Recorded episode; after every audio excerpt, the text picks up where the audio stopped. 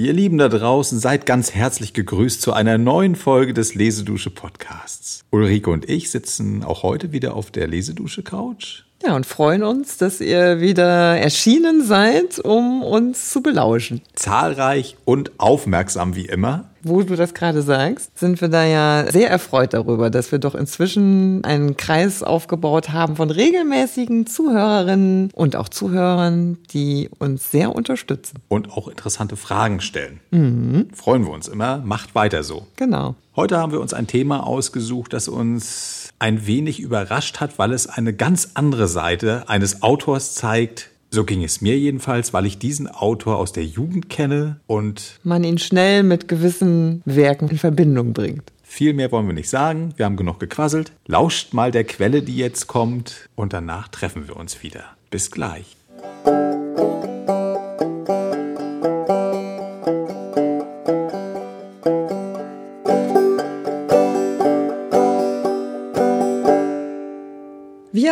Die Deutschen im Allgemeinen für ein ruhiges, phlegmatisches Volk. Aber das ist weit gefehlt. Sie sind warmherzig, heißblütig und folgen der Eingebung des Augenblicks. Man kann sie ebenso leicht zu Tränen rühren wie zum Lachen bringen. Ihre Treue ist unerschütterlich, und wen sie einmal ins Herz geschlossen haben, von dessen Lobe fließt ihr Mund über, und sie werden nicht müde, ihm zuzujubeln. Wir Amerikaner sind kalt und zurückhaltend im Vergleich mit ihnen.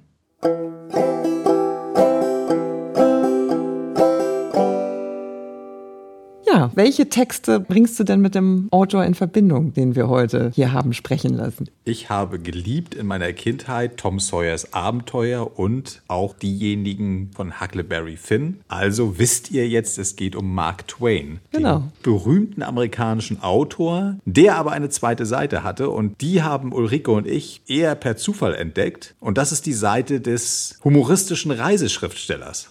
Genau, oder man könnte auch sagen, Abenteurer. Das verbindet ihn vielleicht auch mit seinen Jugendromanen oder seinen Abenteuerromanen, die er geschrieben hat. Also Tom Sawyer, das ist total zerfleddert, das habe ich hier noch irgendwo, steht's im Regal, mhm. mehrfach gelesen und war total begeistert und hatte aber gar keinen Bezug beim Lesen, wie so oft. Als Kind, man saugt diesen Text auf und schert sich gar nicht groß drum, wer das geschrieben hat. Ich glaube, das fand ich auch noch besonders überraschend, dass das, was wir für das Erfolgreichste halten, auch jetzt gar nicht so gezwungenermaßen gewissermaßen das Erfolgreichste ist, was er getan hat in seinem Leben. Nämlich seine Reisebücher zu schreiben. Und kurz erläutert, wie kam es dazu? Mark Twain übrigens ist, das wisst ihr aber wahrscheinlich alle, ist Mark Twain ein Pseudonym, das aus seiner Lotsentätigkeit stammt. Es bedeutet frei übersetzt zwei Faden Tiefe, also ein Signal des Lotsen an den Schiffsführer, wenn eine bestimmte Tiefe unterschritten wird, damit das Schiff nicht auf Grund läuft. Darum geht es. Dieses Pseudonym hat er sich aber nicht selber ausgedacht, sondern von einem anderen Lotsen, der auch schriftstellerisch tätig war, hat er das übernommen. Passt ganz gut zu ihm, weil er schreibt ja wirklich immer eng an manchen Cliffs vorbei, wenn er mit seinen ironischen und auch humoristischen Kommentaren ja, das unterwegs ist. Das ist ein sehr schönes Bild, das du uns hier gegeben hast. Also er hat ein gutes Gefühl für für Bemerkungen, Beobachtungen, Formulierungen. Das kann er sehr gut. Und er ist dann frühzeitig als Journalist tätig für verschiedenste Zeitungen. Er kommt ja aus Missouri, aus diesem Bundesstaat und fängt da relativ früh im kleinen Zeitungshaus an und schreibt da halt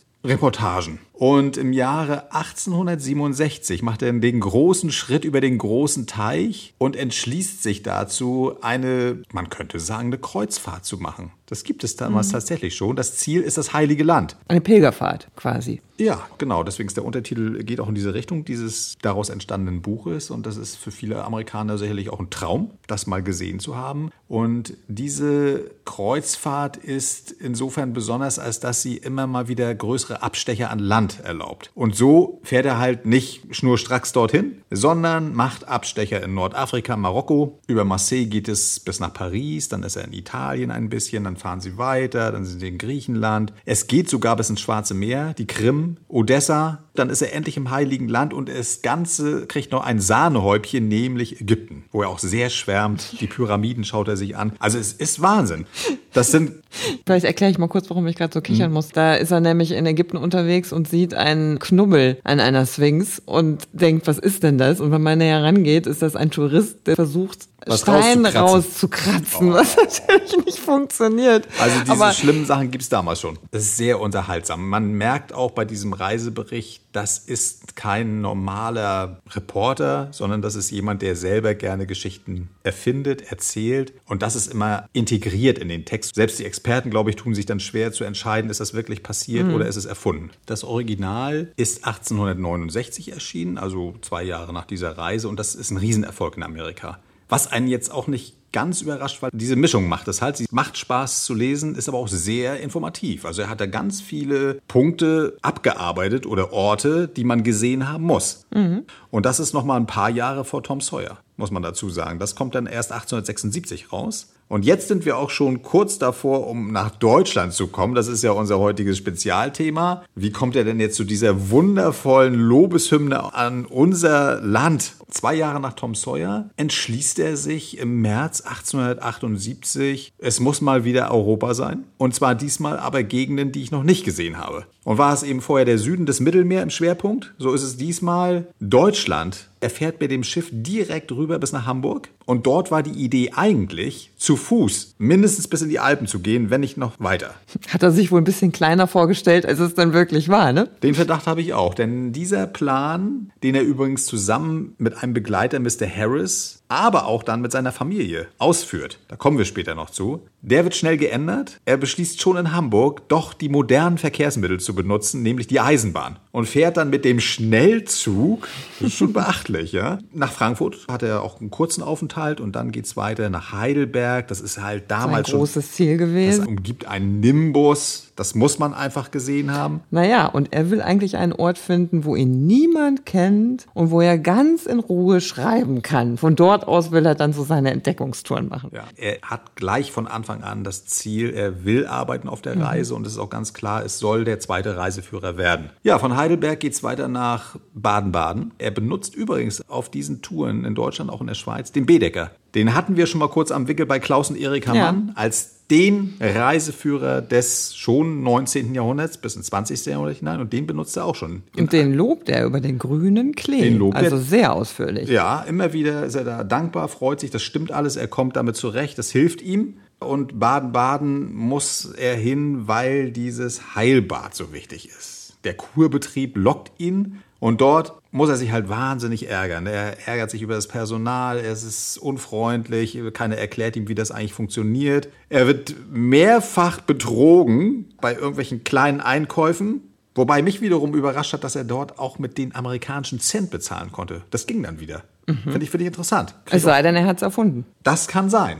Das wissen wir halt nicht genau. Jedenfalls ist es Baden-Baden, es kommt nicht so ganz so gut weg. In Mannheim ist er dann noch kurz. Da kommt unser Zitat her. Und nach Mannheim fährt er, weil er einfach eine Theateraufführung hören möchte. Das gehört einfach dazu. Und wer ist es natürlich in dieser Zeit? Es ist Wagner. Ja. Und er tut sich vier Stunden Lohengrin an und fragt sich mehrmals warum und auch in einer sehr ausdrücklichen Art und Weise. Diese Episode könnt ihr euch dann tutto completo in der Lesedusche anhören. Die bringen wir da zum Vortrag, damit ihr mal genießen könnt, wie das einem Amerikaner schmeckt. Aber wie ihr an dem Zitat hören konntet, bewundert er sehr die Art und Weise, wie das deutsche Publikum damit umgeht. Ja, das ist ihm fast ein bisschen unheimlich, wie ihm einige Sachen unheimlich sind. Äh, was ich ganz niedlich fand, war auch die Beobachtung, egal wo er war in Deutschland, dass die Leute angeblich immer alle so ordentlich sind. Und zwar egal, wer das ist. Also ob das reiche Leute sind, arme Leute, Frankfurt, Hamburg, egal. Ordentlich meint das Straßenbild, meint aber auch die Kleidung und das Auftreten. Kontrolliertes Leben. Ja, kontrolliertes Leben, aber auch, bis auf Baden-Baden vielleicht, auch sehr entgegenkommendes Leben. Also gerade in den Unterkünften, in denen er auch ist, beschreibt er das immer wieder, wie zuvorkommend und auch achtsam dort die Menschen sind. Er hat einzig und allein ein Problem und das ist die deutsche Sprache. Das ist auch sehr häufig Thema, wie man sich verständigen kann in diesem Ja. schönen Land. Seine Begleiterinnen, das sind Ja, seine Frau Olivia, dann zwei Töchter, Susie und Clara und eine Freundin von Olivia, seiner Frau, die Clara Spaulding und ein Kindermädchen namens Rosa, ein deutsches Kindermädchen. Ja, also irgendwann sind die mit dabei und er tut sich jetzt wahnsinnig schwer im Gegensatz zum Beispiel zu seiner Frau, die das wunderbar meistert, das hinbekommt. Hat er ständig Probleme damit. Das hat mit verschiedensten Dingen zu tun, mit Wortstrukturen, mit Regeln. Das mag er nicht und da hat er einen ganz, ganz wundervollen kleinen Aufsatz drüber geschrieben oder ein Essay, den, weil er so toll ist, weil da wirklich ganz interessante Dinge drin sind, die uns gar nicht bewusst sind, wenn wir Deutsch sprechen. Da gibt es eine Nachlese. Das Ja. sei schon mal vorausgeschickt, weil das ist wirklich ein kleiner Diamant, der braucht seinen Raum. Absolut. Apropos, die lernen auch nicht nur Deutsch auf dieser Reise. Das fand ich ja auch sehr faszinierend. Also die ganze Familie nimmt auch Malunterricht und Kulturunterricht im weiteren Sinne. Also das ist auch eine regelrechte Bildungsreise. Ja. Und er berichtet auch immer wieder darüber, wie er seine Skizzen malt und was da proportional nicht stimmt und was er natürlich dann in Zukunft noch ordentlich zustande bringen wird. Ich musste da zwischendurch immer an diese Griswolds denken, diese Serie aus dem Fernsehen. Da wird das natürlich nochmal karikiert, aber es ist auch so ein bisschen der Hintergrund. Die sind in den Hotspots Europas unterwegs und machen das eben auch, dass sie da so ein bisschen in Paris sich zur Kunst verleiten lassen und so weiter und so fort. Das ist alles ein Klamauk, das Ganze. Trotzdem scheint das so eine Art Traum zu sein. Zu Mark Twains Zeiten bildet sich das heraus, dass wenn du nach Europa gehst, möchtest du auch dieses Kulturelle möglichst aktiv erleben. Diesen großen Schatz, diesen alten Schatz an Kultur, den du in Amerika einfach nicht haben kannst. Ja. Das ist ein großer Antrieb und das lebt er auch. Mhm. Und der Vergleich ist eigentlich ganz lustig mit der Familie, die da immer durch Europa stolpert, weil die andere Seite dessen ist, dass die Amerikaner gern dahin wollen, sind sie dann doch plötzlich überfordert von der Kultur und sich dann auch einen Spaß dann andersrum wieder daraus machen, durchaus keine Miene zu verziehen, wenn einem dann ein handgeschriebenes Dokument von Christopher Columbus vorgelegt wird, was natürlich immer das Highlight für die Reiseführer war. Das enttarnt er auch sehr klar. Auch deswegen sind diese Bücher wahrscheinlich so beliebt, weil er auch solche Touristenfallen, möchte ich das mal fast nennen, Ja. aufdeckt. Die werden genannt, aufgeschrieben, Leute, passt da auf. Und so hat er so halt sehr nützliche Komponenten drin zwischen diesen ganzen anderen Dingen. Er schreibt zum Beispiel auch Sagen auf, die er da Oh in ja. der Region kennt. Zum Beispiel löst er immer so ganz nebenbei mal Frankfurt, wo kommt das eigentlich her, dass angeblich Karl der Große im Kampf gegen die Sachsen über den Fluss irgendwie will und findet das nicht, bis eine Hirschkuh mit ihrem Kalb dort diese seichte Stelle angibt und da geht er hinterher und dadurch ist eben die Furt für die Franken gefunden. Er hat so ein Sagenbuch sich auch gleich besorgt am Anfang, wo er verschiedenste alte Rheinsagen nochmal nacherzählt im Prinzip. Auf der anderen Seite sind sie auch ganz modern. In der Schweiz, das ist ein großer Schwerpunkt seines gesamten Reiseberichts, sind die Alpen. Also das scheint was ganz Faszinierendes gewesen zu sein, diese Berge zu besteigen. Den Rigi, das ist ja so ein Massiv, ziemlich zentral, Vierwaldstätter See, Luzern in der Nähe. Da geht's hoch, das hat er nur unterschätzt. Der dachte, die 1800 Meter, die geht er mal an einem Nachmittag hoch. Das war äh, fatal, hat er sich vertan und angeblich überlebt er das ganz knapp. Da übertreibt er wahrscheinlich. Ich war da selbst witzigerweise letztes Jahr. Ich kenne den Berg. Das ist hoch, aber das kriegt man schon hin, wenn man gut vorbereitet ist. Aber er bereitet sich wirklich sehr gut vor mit seiner Begleitung auch. Die kaufen sich richtig Ausrüstung schon. Die richtigen Hemden, die richtigen Stiefel. Spezielle Wanderstöcke. Stöcke, dann haben sie einen Schrittzähler schon dabei, um überhaupt mitzukriegen, wie viel sie laufen. Insofern hat er immer Freude auch am Ausprobieren von solchen neuen Sachen. Und er hatte auch kein Problem damit, sich selber dann humorvoll zu betrachten bei diesen Ausflügen. Also da muss ich jetzt auch gerade dran denken, als er von Heidelberg losläuft und da eine schlaflose Nacht verbringt. Ja. Und das seitenweise beschreiben, wie er das ganze Zimmer zerlegt. Der ärgert sich einfach nur über sich selbst und geht dann aber ohne Schlaf ganz entspannt am nächsten Tag weiter auf seine Floßreise. Ja, also er schlägt sich so durch und das macht ihm Spaß. Insgesamt dauert das Ganze anderthalb Jahre. Er überquert die Alpen auch erfolgreich, landet in Italien. Das kennt er natürlich schon. Da war er ja schon auf der ersten Reise, deswegen ist das nicht mehr so wichtig. In Florenz ist er auch, da regt er sich auf über Tizians Venus, dass die ja sehr freizügig dargestellt wird und zwar auch erotisch. Da regt er sich darüber auf, dass das in der bildenden Kunst erlaubt ist, nicht aber in der schreibenden Kunst. Und so hat er immer so eingestreut, so ganz, ganz nette Sachen, auch überraschend, finde ich. Und dann geht's zurück, nicht den gleichen Weg nach Hamburg, sondern quer durch die Benelux-Länder nach England rüber, von England geht's nach Hause mit dem Schiff. Ja. Und er hat sich sehr schwer getan mit dem Buch. Ich glaube, das könnte auch damit zu tun haben, vielleicht, weil das erste Jahr ein unglaublicher Erfolg war. Mhm. Da hat er bestimmt auch Druck gehabt. Ja, zwei Jahre ringt er fast damit. Er schreibt das auch so schön in seinen Erinnerungen, dass er so oft die Sachen einfach zerrissen hat, in den Papierkorb geworfen hat. Da gibt es auch so nette Zeichnungen zum Teil, wo man ihn sieht als Schriftsteller, wie er so verzweifelt ja. da irgendwie am Tisch hängt und denkt, jetzt reicht's langsam, mir platzt der Kopf. Ja, ich fand es ja zum Beispiel schade, dass er wohl seine Hamburg-Episode zerrissen hat. Er war ja extrem begeistert. In Zitaten mhm. kann man das noch so nachverfolgen. Mhm.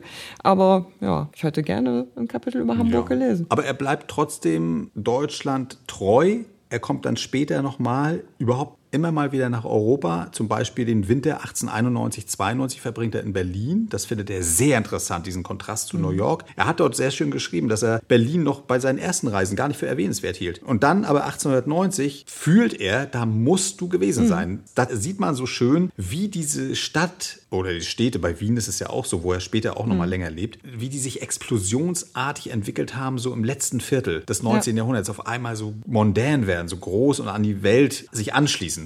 Und insofern fühlt er sich offensichtlich wohl trotz dieser Sprachhemmnisse. Und eine Sache sagt er dann doch, das finde ich interessant, dass die Reise, die wir jetzt so intensiv beschrieben haben, die war zu lang für einen Amerikaner, weil er dann vergisst seine Wurzeln und immer mehr lässt er sich darauf ein, auf diese europäischen Eigenarten und das tut dem Amerikaner nicht gut. Da hat er die Empfehlung noch gegeben, Leute, wenn ihr nach Europa fahrt, haltet das dann doch knapp. Mhm. So lange sollte es nicht sein.